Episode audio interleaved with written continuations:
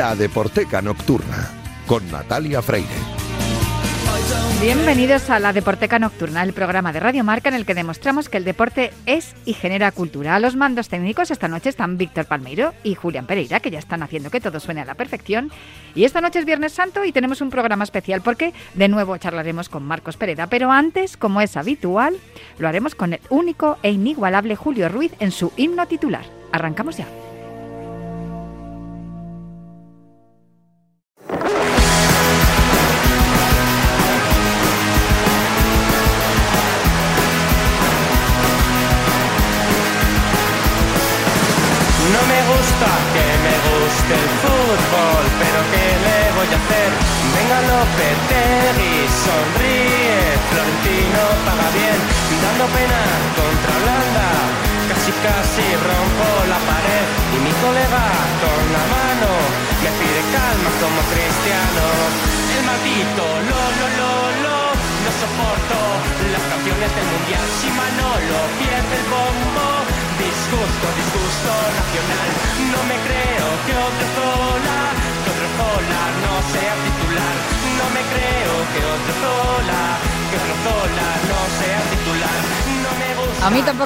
Que me guste el fútbol, porque yo soy más de polideportivo, pero me encanta que cada noche, cada viernes aparezca por aquí Julio Ruiz y me hable de fútbol y de esas cosas curiosas que yo desconozco. Muy buenas noches, Julio Ruiz. Hola, ¿qué tal, Natalia? Que conste que a mí me gustaría ver que haya alguna otra conexión que no sea siempre fútbol, fútbol, fútbol. Mira, por ejemplo, hace un momentito te acabo de comentar algo que te dije hace tres o cuatro semanas, de que tenemos por ahí pendiente la charla con, con una actriz que es también cantante y que es hija de un, de un ciclista. sí, ciertamente, que sí, eso es. Tenemos Sheila Ponce, hija del ciclista. Pero bueno, eh, estoy recordando, bueno, esto ya es el paleolítico, que, es el, eh, que, es cantante también del grupo Das Model. Das Model, efectivamente. efectivamente. Fíjate, estoy recordando yo aquel, aquella eh, sección que hicimos de la Deporteca, Perico Fernández, boxeador, cantando. Que sí. ¿Esto qué quiere decir? Que ya me gustaría a mí que balonmano, ciclismo, boxeo, eh, hípica, que tuviéramos otra disculpa para engarzar el, el, el, deporte con la música, pero es que manda el fútbol. El fútbol manda, y a mí que me encanta, porque fíjate si hay cosas de fútbol y que tienen conexión con con, la música y tú insistes en descubrirme curiosidades que yo desconozco. Vamos, esto es una pasada. Em, porque yo, fíjate que tampoco, ah, no, como bien he dicho, no me gusta el fútbol. Mm, me gusta un equipo que si hiciera un equipo de petanca me iría a ver petanca. Ah. Quiero decir con esto que soy más aficionada a, a unos colores que aficionada al deporte. Prefiero otros deportes, pero eh, vamos, desconocía por completo que el fútbol llegara tan lejos como para dedicarle una canción a, futbolistas. Eh, fíjate, en el caso de Diego Tristán, que de él hablamos, no una canción, dos. Y por eso. Dos. Una en compañía de su eh, colega de alineación titular del Deport, Valerón. Que además la canción que les une, Tristán y Valerón, es de ahora, vamos, es reciente, es de hace cuatro días. Pero luego hay una dedicada sola, solo a Tristán, que es de años atrás. O sea que Tristán ya puede presumir de tener dos canciones dedicadas a su persona. Y la primera a la que se refiere Julio es de vecinos y se llama Valerón Tristán.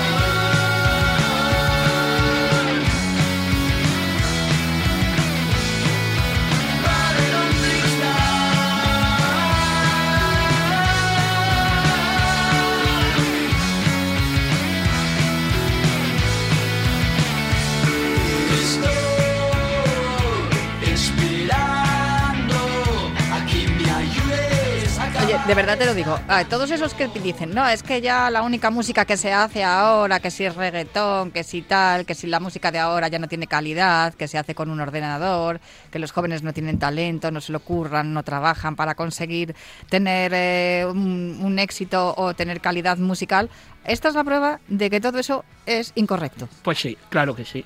Porque bueno, ahí tienes a vecinos. Claro. Temazo. A- aparte que te voy a contar algo que seguro que a ti te va a hacer gracia. ¿Sabes por qué vecinos se llaman vecinos? ¿No? Bueno, a todo esto, Vecinos es, este es el nuevo single, son barceloneses, están como ves a medio camino entre el pop, el punk, un poquitín de garaje. Iñaki y Miguel completaron la alineación titular, pero los que la forman son Martín e Isma. Martín e Isma son el cogollo, el núcleo dirigente de Vecinos. ¿Y qué pasa? Pues que se encontraban en el portal, uno con una guitarra a cuestas, otro que, y, y hasta que un buen día dijeron, anda, pues los dos somos músicos. Oye, vecino, vamos a tocar algo juntos. Me encanta, qué pedazo de historias. Y por eso te digo yo que es bonito tenerte a ti aquí. Efectivamente. Bueno, ahí eh, sabe un poquitín a Nicky, sabe un poquitín a Airbag y, y bueno, y ahí en, en el, el otro día hablábamos de, la, de las gotitas que aparecen en el texto de una canción que sirven para definir por qué la canción se llama como se llama. Dice, aún así, yo te quiero, pero prefiero Valerón Tristán. Me encanta.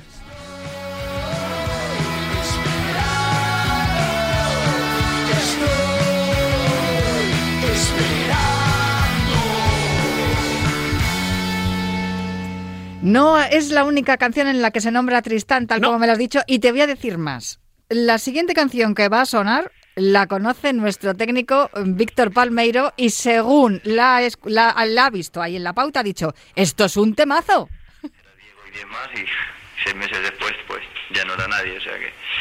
Tengo calidad como Diego Tristán, botar de entrenar como Diego Tristán, la barra de bar como Diego Tristán, como Diego Tristán, como Diego Tristán. Soy un puto crack como Diego Tristán, niño de underground como Diego Tristán. Podría estar en el top ten, pero mólame más vaciar botellas de champán. Diego Tristán, Diego Tristán, Diego Tristán, como Diego Tristán, Diego Tristán, Diego Tristán, como Diego Tristán, como Diego Tristán, Diego Tristán, Diego Tristán, Diego Tristán, como Diego Tristán, como Diego Tristán, Diego Tristán. Soy un Diego O máis vacilón e fiestero Pero eu sei caleo verdadeiro O de máis clase do mundo inteiro Calidade en boca de gol Tremenda risaca engancha balón. Non sei como poden nin andar Se o vin de madrugada Cunhas fulanas na praia de Riazor Controla dos marque bitch Normal que che Es que estoy viendo a Víctor Palmeiro bailando al otro lado del cristal. Claro, es que cuando, cuando hemos hablado de nuestro eh, técnico que está esta semana y que lleva ya unas cuantas semanas con nosotros, cuando me has eh, recordado el apellido, digo, claro, es que es lógico, es que por el toque galego, está Sí, sí. clarísimo. y además, y además por otro lado, Valerón Tristán por un lado, y ahora esta canción que yo creo que el título era de punto Tristán, o sea, Diego Tristán. Yo no sé si en su momento, por cierto, a ver si hay suerte y al Depor le vemos en la categoría Sí. que se merece, jo, aquel Depor que jugaba Champions y todo. O sea, todos nuestros deseos para que el Depor vuelva a ocupar lo más pronto posible el lugar que se merece. Bueno, yo no sé en su momento por los altavoces en el previo del eh, partido cuando salió eh, esta canción que esta tiene cuatro años, esta que está sonando, que como veis tiene un toque siniestro total. Bueno, más os resentidos del amigo Antón Reixa que siniestro total. Si esta canción sonaba en el descanso o antes de un partido del Depor, pero la que tiene que sonar ahora es la de vecinos, que ha salido hace cuatro días, que además ahí duplica la referencia. Valerón Tristán, Tristán Valerón, dos nombres ilustrísimos del Super Depor. Eh, No es por nada, pero esto tiene un flow que es que es impresionante. Dale, Víctor. Saltando céspedes sin entrenar Saliendo de festa rodeado de mujeres Porque son como Diego Tristán ah. Ah, cantaba en gallego, además. Hay unas frasecitas Bueno, en gallego. es- es- es- la banda es compostelana y además este eh, esto lo sacó el sello Marron Pillow, Ajá. que los jefes del sello Marron Pillow son galegos, o sea que está clarísimo. Bueno, no hemos dicho que es Boyanka Kostova. Es verdad que no hemos dicho el nombre Kostova, del no hemos grupo. dicho el nombre del grupo.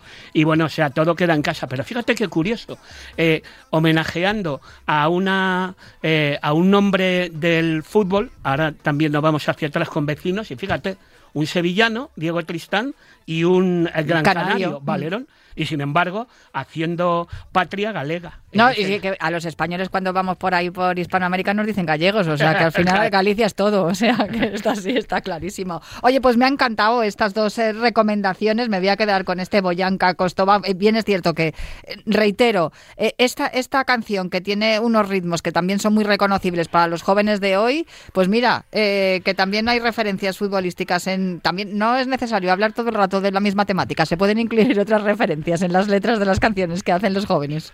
Hace cuatro años eh, la banda compostelana hizo este de punto Tristán, de, de Diego Tristán, y ahora, hace cuatro días, han hecho vecinos el Valerón Tristán. Pues me quedo con las dos que me han molado muchísimo, pero a estas horas de la noche me pega más esto. Dale a. Muchas gracias. Oye, Dios. Sí, eh, dime. eh, no, eh, recuerdo aquel día que todavía no, no hemos recibido contestación de Luis Enrique. ¿Es cierto? Bueno, pues Tristán lo mismo quiere hablar algún día de, de que le hayan dedicado dos canciones. Oye, pues adelante. Yo Claro. encantada de recibir aquí a- en, en la. Deporteca jun- con Julio Ruiz Ah. a, a todos los que quieran hablar de su relación Ah. músico-deportiva. Además, Diego, jo, Diego Tristán, qué jugador, qué clase, impresionante. O sea que. Hola, eh, Diego Tristán. Cuando quieras, estás invitado a la Deporteca. De momento nos quedamos esta noche con este ritmo de Boyanka Kostova de punto Tristán. Diego Tristán, Diego Tristán, Diego Tristán, Diego Tristán, Diego Tristán. Diego y diez más.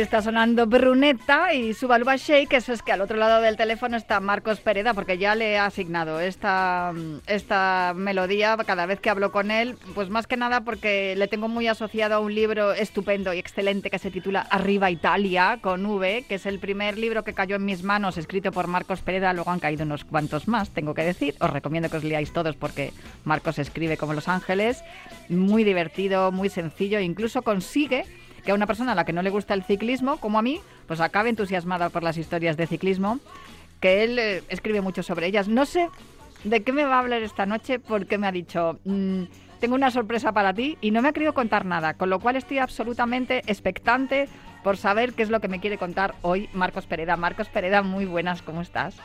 Hola, muy buenas, ¿qué tal? Sorpréndeme, por favor. Sí, no, bueno, pues hoy, hoy hablamos de leña, hablamos de Vinnie Jones. Hablamos de, de leña, de cine y de, y, de, y de todas las hostias que se pueden dar dentro de un campo de fútbol y también fuera. ¿Qué me estás contando? O sea, vas, claro, con lo, con cua- lo, lo cual es una sorpresa, efectivamente, porque no sé si lo sabes, que lo debes de saber, porque yo creo que es de dominio público, que soy súper mega fan de Vinnie Jones. Sí, bueno, de, en realidad to- todos los que han jugado con él eh, o han jugado contra él del medio del campo para atrás son fans, los que se le encontraban de frente ya un poco menos. Bueno, pero yo soy sobre todo porque yo no le vi jugar, tengo que reconocer, pero soy... No, ni tú ni nadie, No. porque jugar no le dio jugar nadie a este tío. Sí, hombre, es que si fue uno de los mejores centrales y más duros de la historia del fútbol británico. En cualquier caso, yo me enamoré, entre comillas, de él cuando empezó a explotar su faceta como actor. Me imagino que de eso, de eso también tocarás algo, ¿no? Bueno, en realidad es que hacía lo mismo, porque hacía de, ma- hacía de mafioso rompepiernas, o sea que tampoco... Fue Guy Ritchie. mucho. Fue Guy Ritchie el que le vio jugar, yo creo, y dijo, Buah, ya tengo el personaje, porque para el cine, ya lo sabes, el talento y la interpretación es importante, Mm. pero sobre todo es, la- es muy importante la imagen. La- los directores de casting, sobre todo, buscan una imagen y luego ya, si sabe interpretar y tal, perfecto. Pero Sí, sí. yo creo que Guy Ritchie le vio y dijo, este tío me viene fenomenal para lo mío. Sí, pensaría que el- la parte de farlopa que había que meter al- a los actores de sus películas, que salen todos completamente completamente pasadísimos en las primeras en las primeras pelis de Guy Ritchie, que después se ha ido eh, haciendo un poco ñoñas y cualquier día Se ha hace la película de Operación Triunfo o algo así. Se ha ido toda esa- puliendo poco a poco, Claro, algo que no le ocurrió a Vinnie Jones mientras fue jugador de fútbol. Por supuesto, no, todo eso se lo ahorraba porque este tío ya venía de serie de venía de serie nervioso. No, bueno, eh, por favor, perdóname, o sea, es que claro, me has tocado a uno de mis ídolos eh, de- del fútbol y del cine. As- Perdóname las interrupciones, a- adelante, por favor, cuéntale a los oyentes la, la historia porque a mí se me va a notar que me gusta mucho. Es que además eh, el rollo Bad Boys en, en el Mm. fútbol siempre me ha gustado mucho más en el sentido de que los que tienen talento, rollo Messi, Y aunque bueno, Maradona también se puede decir que fue un bad boy, eh, tengo que pensarlo así, o sea, que yo creo que si lo piensas también podría haber, haberlo sido, ¿no? Pero la- los que están tocados por la varita eh, de- del talento, pues a mí no me hacen tanta gracia como aquellos que se lo curran eh, eh, pues eh, con esfuerzo y ganas, por decirlo de algún Sí, modo. Te- sí, seguro yo- que tú lo creo- explicas mejor. Yo creo que, fíjate, yo es que creo que, que realmente el, el- el- o sea, el mundo mayoritariamente está compuesto de picapedreros y, y, el, y el resto hay dos o tres por ahí que, que están tocados con la varita, que normalmente son gente eh, pomposa y repulsiva, que no, que no llega a nada en la vida porque son unos vagos, y luego dentro de ese porcentaje mínimo, pues hay otro porcentaje mínimo que les da pa- para ser muy buenos en lo suyo tocándose el cimbrel. Pero, pero fundamentalmente el mundo está compuesto por, por picapedreros y entonces el, el representante de los picapedreros nos gusta mucho, además no, nos nos gusta mucho. Yo, Vinny Jones, fíjate, siempre, siempre he pensado que, que parte de la fascinación que ejerce este tío eh, es porque, porque le, le falta el, le falta la imagen, precisamente. Vi- Vinny Jones es guapo. Eh, y Vinny Jones de- debería ser feo, el, el tío, por, por, por las cosas que hacía. Deberían faltarle dientes y tener un, un peinado. A Vinny Jones le iría muy bien un, ¿Cómo se llama el peinado este kinky que es largo por, por, por detrás y por, y por y por delante es cortito? Un peinado de estos ochentero de yo qué Sí, sé, de- eh, bajo el fondo bajo el fondo de Baracaldo 1988, una cosa una cosa por el, una cosa por decir, Baracaldo Real Sociedad Gimnástica 1989, que yo creo que estuve en ese partido, fue una cosa horrible. Pero entonces a Vini y yo le, mola, le molaría más eso, pero encima como, como es guapete, pues parece que le, que le perdonaban todo. Yo a Vini Jones hace poco leí una leí una y a ver si reconduzco esto ya. Leí una leí una frase que, que decía que le había que la Federación la Federación Británica de Fútbol le había le había felicitado porque gracias a él se había eliminado la violencia a las gradas, porque él la había llevado al campo de juego. Entonces, claro, este tío Total, si ya, ya está repartiendo leña en el césped, pues ¿para qué vamos a repartirla nosotros fuera del estadio? ¿no? Porque yo creo que los hooligans británicos donde más se peleaban era fuera de los estadios, que de ahí viene esa, esa cultura, ¿no? Que también han salido muchas películas de ahí, que en las que yo creo que Vinnie Jones también hubiese eh, hecho un buen papel, no, de- no como futbolista, sino como jefe del grupo de hooligans. Pero eh, mm, no sé si eh, vas a, a detenerte en su, en su época como futbolista o te vas a detener más en su época como actor, porque yo también tengo que, no sé si estarás de acuerdo conmigo, tengo que reconocer que los personajes que ha hecho como actor, oye, los ha abordado. Sí, claro, porque hace siempre el mismo, ¿eh? Eh, tampoco, tampoco pasa nada.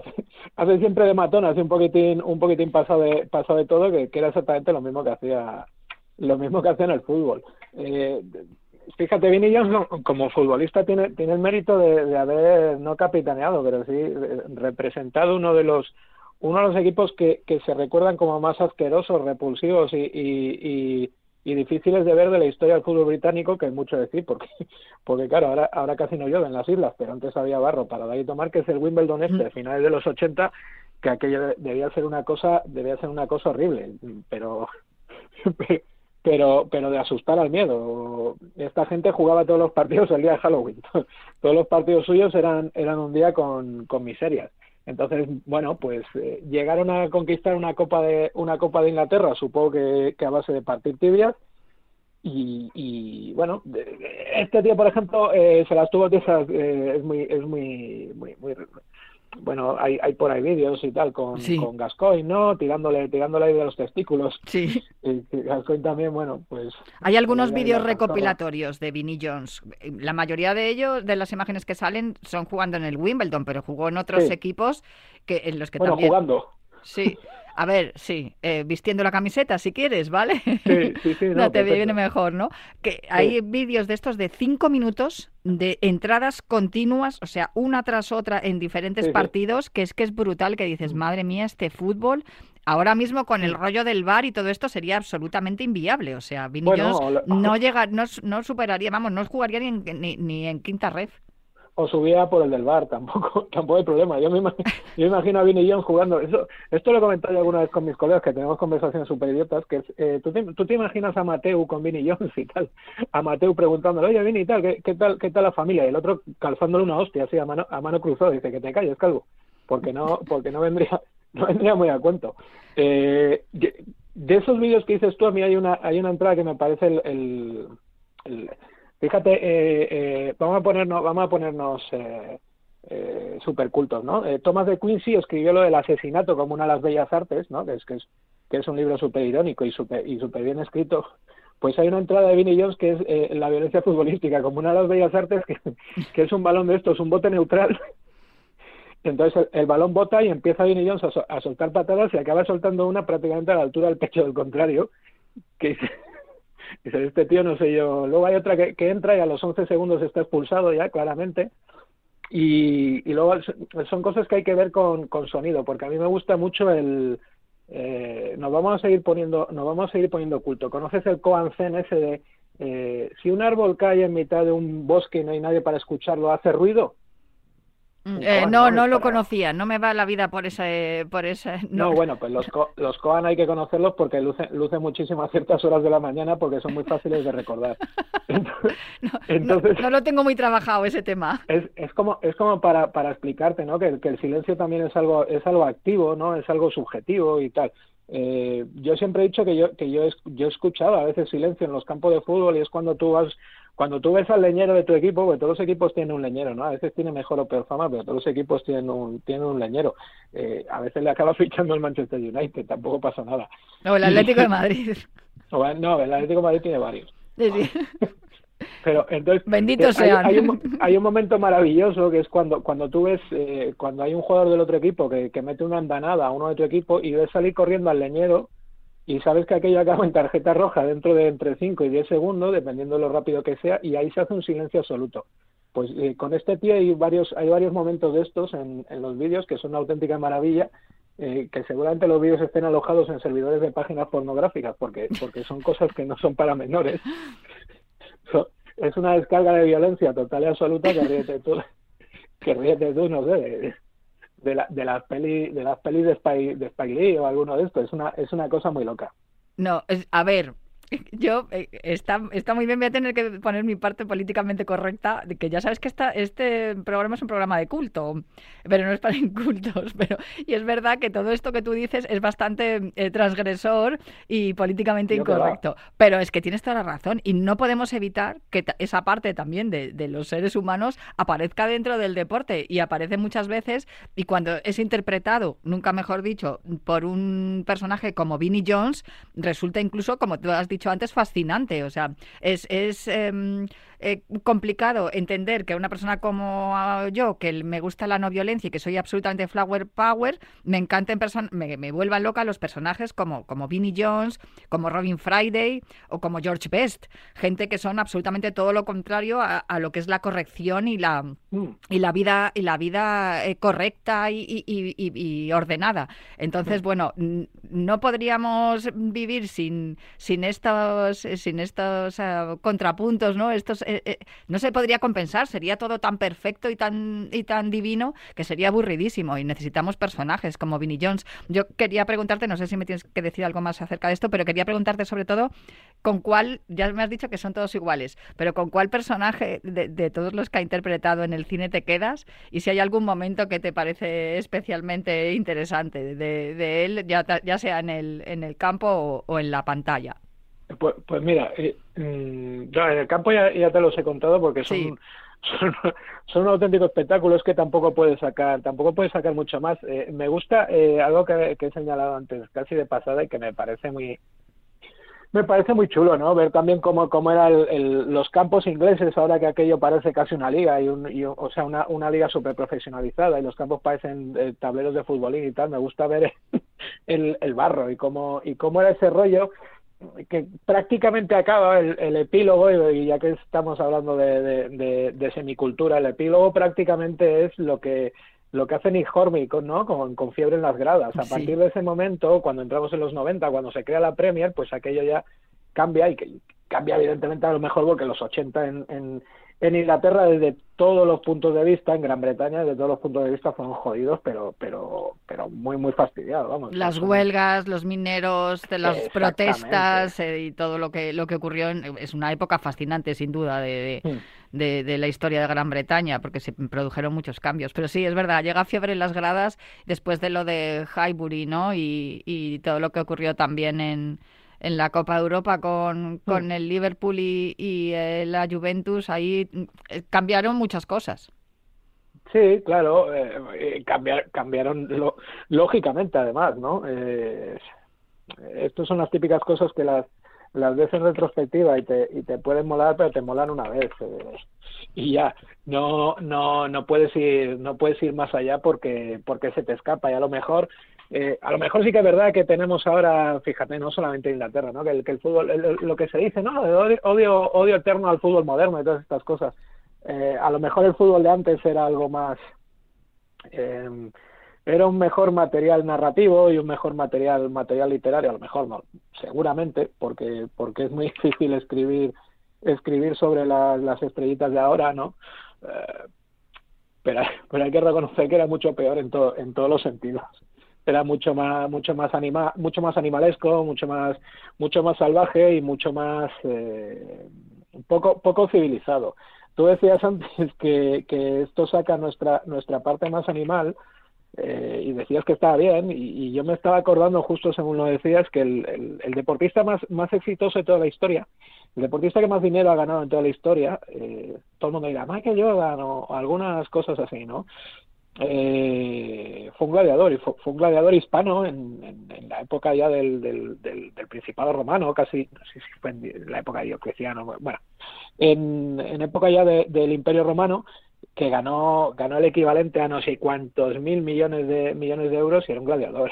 Era un tío que se dedicaba a destripar a otros delante de delante de las delante de las masas no entonces eh, bueno eh, este este tipo de, de, de, mm, explosiones de violencia y de, y de sangre y de vísceras eh, que eran más comunes en época de los gladiadores, pero que también aparecían en la, en, en la, en, en la primera en la primera división inglesa de los años 80, pues pues atraen atraen mucho atraen mucho a la gente, pero está bien también tomarlos con, con un punto de vista un poco irónico y sabiendo que no todo tiempo pasado fue mejor, porque porque realmente eh, en la mayoría de las cosas eh, la mayoría de las cosas del tiempo pasado fueron peores. Bueno, pues me quedo con eso, Marcos, y muchísimas gracias por traerme a Vinnie Jones esta noche aquí Sí, a la sí, te, Deporteca. te- te iba a decir una- última cosa, que me preguntabas quién es el, el- tu, tu personaje preferido. A mí, a mí es que me hace muchísima Ah, sí. gracia Snatch. La película completa me parece, me parece un, un despiporre y un, y un desfase absoluto. Me gustaría saber en qué estado se filmó y se, y se, y se escribió y tal, pero me parece un despiporre absoluto. Y luego es que estaba intentando recordar, porque el otro día he visto de esto, de esto que ves en la tele, en, en estos canales de pelis, y estaba viendo una película y no sabía si era, si era irónica o si era, o si era seria. Te lo, te lo juro. Y salía, y salía este hombre y, y salía haciendo de, de lo que hace él siempre, ¿no? De, de gángster y tal, y salía explicando los, los, los tatuajes de su cuerpo, ¿no? Y entonces cada, cada tatuaje, dependiendo del color, eh, significaba una mujer y significaba lo, que- lo que fuera esa mujer, ¿no? Si era, si era un tatuaje verde, pues era una mujer con la que se había casado. Si era un tatuaje rojo, era una mujer con la que había tenido hijos. Y tenía todo el cuerpo cubierto de tatuajes. Te juro que no sé si la película era, era en serio o era o era de, de, de risa. no sé si era autoparódica o, o lo era sin pretenderlo. Y es que no me acuerdo, no me acuerdo de la película, pero pero pero una cosa realmente espantosa. Bueno, pues eso es la, la tarea que me pongo para este fin de semana, encontrar esa película porque quiero verla porque yo no recuerdo esa escena, así que... Ni, ni falta que hace, hazme caso. Bueno, no, no, no, todo lo que tenga que ver con Vinnie Jones me interesa, así que lo buscaré. Esto no. Vale. Marcos, muchísimas gracias por acompañarme una noche más aquí en la Deporteca. Te mando un abrazo fuerte y muchísimas gracias por este regalo que me has hecho trayéndome a- aquí a, a la Deporteca Vinnie Jones. Venga, gracias. Un beso grande. Chao.